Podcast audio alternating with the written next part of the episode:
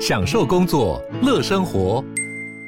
就算不在办公室，也能从容应对线上会议。HP Dragonfly 透过专业的 HP Presence 设计，内建降噪及会议快速键，搭配清晰的 Bang & Olufsen 音效，增强音讯及视讯功能。HP Dragonfly 顶级商务笔电，采用 Windows 11专业版，让您在会议中享有最佳的视觉和听觉品质。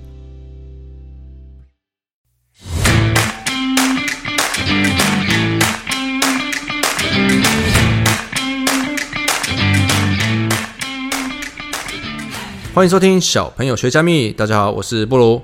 大家好，我是你们币圈的好朋友香料。哎，香料，你是上次跑路回来了吗？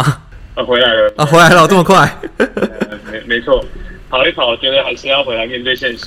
哦，可以可以。最近真的是大家都一样。我上一次听你们讲到这个稳定币的黑天鹅，我其实根本就连稳定币到底是怎么来的我都搞不清楚。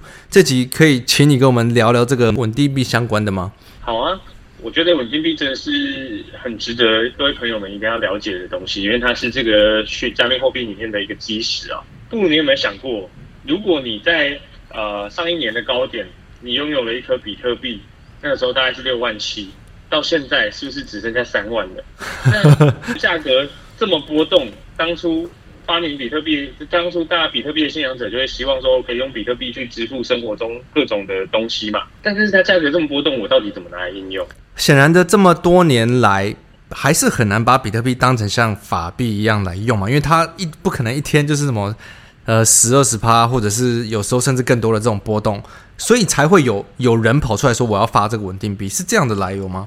没错，因为稳稳定币的目标是要创建一比一的。加密或是法定抵押品的锚定资产，这句话很简单来讲，就是它要创创造出一个加密货币里面的稳定币。那这个加密货币呢，它要定锚现实社会的，例如一美元。这个稳定币本身，它要稳定在一美元的价格。那为什么不能就是美元就好了呢？一定要有一个稳定币定锚的对比美元的东西？哦，因为你要在虚拟货币市场里面做交易的话，你你你总之得在虚拟货币的这个网络上创建出。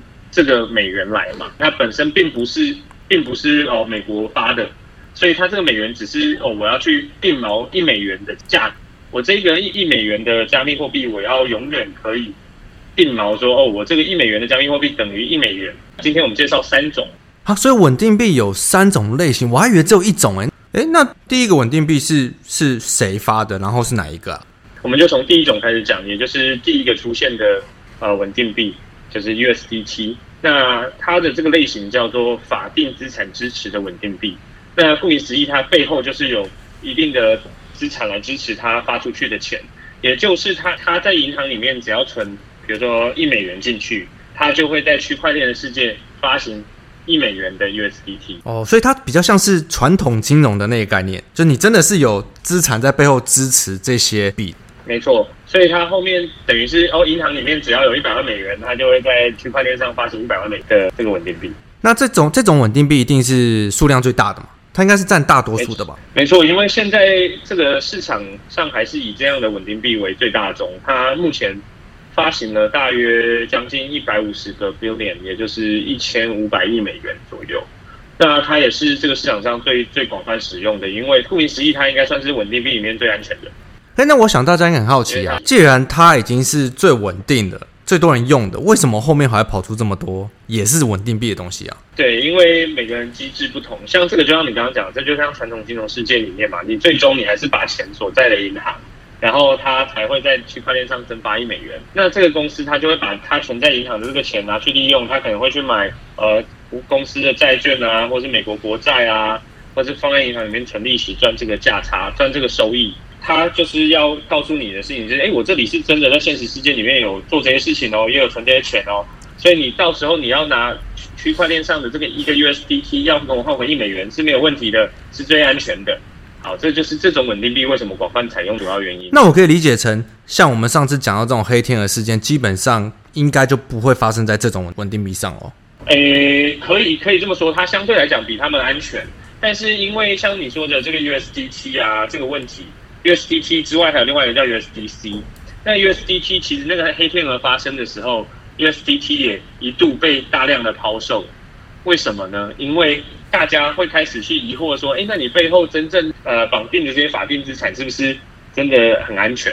比如说，如果他把这些钱拿去买了一些什么垃圾债券，然后最后这些垃圾债券全部都亏掉了，都没有钱了。那如果我一连串的挤兑，比如说我突然他发行了大概七七百亿美金嘛，假设我同时要挤兑，比如说只要超过三百亿美金，你可能就还不出来了。那这市场上对这个货币的信任度就会。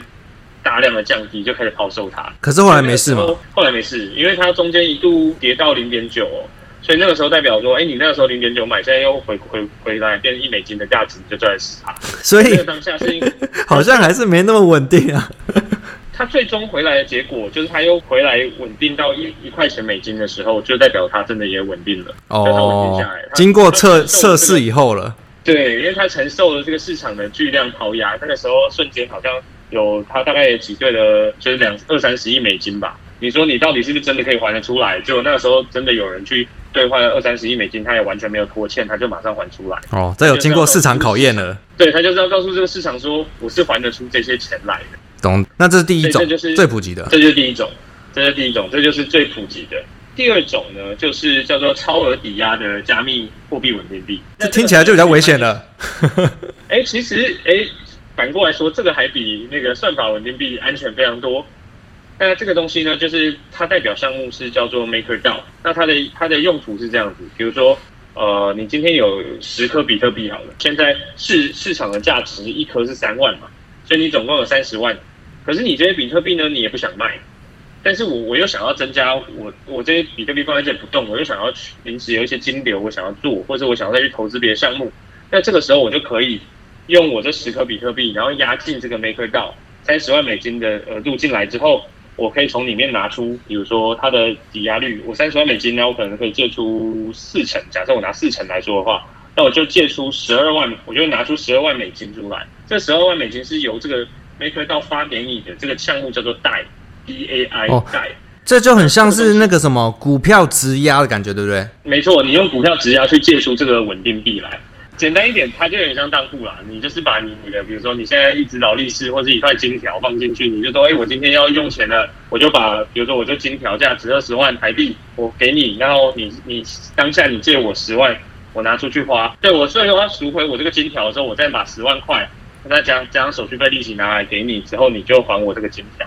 那这个稳定币在呃，在这个链区块链上也代表是值为一美元的挂钩。这个东西它背后的知道什么？它 back up 你的这个资产，就是用你的加密货币去抵押出。这个是叫 DAI，这也是稳定币哦。对哦，我觉得第二种相对就好难了，已经开始超乎我的认知了。哇，那你等一下讲到算法稳定币，就会复杂。那我们尽量把它讲简单一点好了。好，那第三种就是这个币圈黑天鹅，就算法稳定币。就是前面这个 Luna 跟 UST 的问题，那这个东西呢，它讲起来就会再稍微复杂一点点。那我会尽量讲的很简单哦。呃，我的理解程度大概就在当铺这个程度。哦，当铺你还可以理解吗？当铺我还可以理解。那现在接下来这个就会稍微复杂一点，所以如果听不懂没关系。如果那个听众未来有兴趣，我们可能再另外特别再讲一期，就是完全只针对算法稳定币。好，好，那算法稳定币基本上它。代表的事情是，它有两种代币，一种叫做 UST，它就是要拿来定锚一美元价值；另外一个 Luna 叫做治理代币，那也叫做背后锚定的资产。那你也可以把它想象成，它就是在市场上，它用这两个货币的供给需求去控制，让这个 UST 可以维持在一美元。为什么我不买最简单的 USDT，我要去买这个最复杂的 Luna 的稳定币啊？哎，你讲你问题非常的好哎，这也就是为什么那个时候 Luna 会暴跌了，因为生 Luna 这个生态系它里面开了一个呃协议，一个 protocol 叫做 Anchor。那这 Anchor 它吸引人的地方就是你把钱存进来，啊，我每一年给你二十 percent 的稳定利息、稳定利率。以前那个有点像是以前的银行有没有？早期的时候，他为了要推行国家发行货币，你就说啊，你就是把这个你拿台币放到我的银行里，我就给你年利息有多少趴这样。这么高不会像是庞氏骗局那种感觉吗？对，没有错。现在被人家讨论就是它是不是庞氏骗局，可是现在也有两个论述啊，一个叫做它本身它其实是一个庞氏策略，也就是如果它真的持续的发展下去，有过多人使用的时候，其实它就不会不构成一个骗局。但现在因为它失败了，所以它就变成是一个骗局了。所以分成三种，我我已经听出一个结论了。反正如果要买稳定币，买 USDT 就好，其他我不懂。这是我的结论。好，你的结论这样子也可以。我再另外介绍，如果你说你要用 USDT 这种的话，其实另外一个叫 USDC，它这个东西就是最最近这一波市场呢，USDC 反而发行量增加了，因为越多人更相信它。他们又有不一样。哦，它跟 USDT 它的机制基本上是一样的，只是它背后支持的资产的稳定度不同。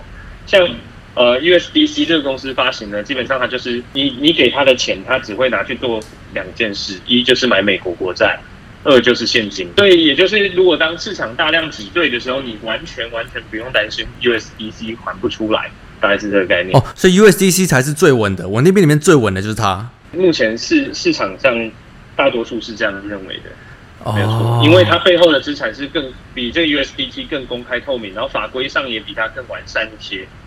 因为包含 USDT，它跟美国政府还有一些官司啊，还有一些问题，那这些都会成都会增加这个风险嘛，对吧？币的重点就是，我不希望我明明拿了多少美金进来，我要跟你换走多少的那个稳定币，然后最后我拿稳定币要跟你换回美金的时候，我就是要最终我要换回美金，我一定要确保我可以拿回美金。所以 USDC，如果你要这样讲的话，USDC 可能是更安全的。好，所以我的结论是。呃，上一次的黑天鹅的那一种稳定币，它本来就是风险比较高的。那如果我要用最稳的稳定币 USDT，可是 USDC 又是同一种的更稳定的，这这种这个结论可以吗？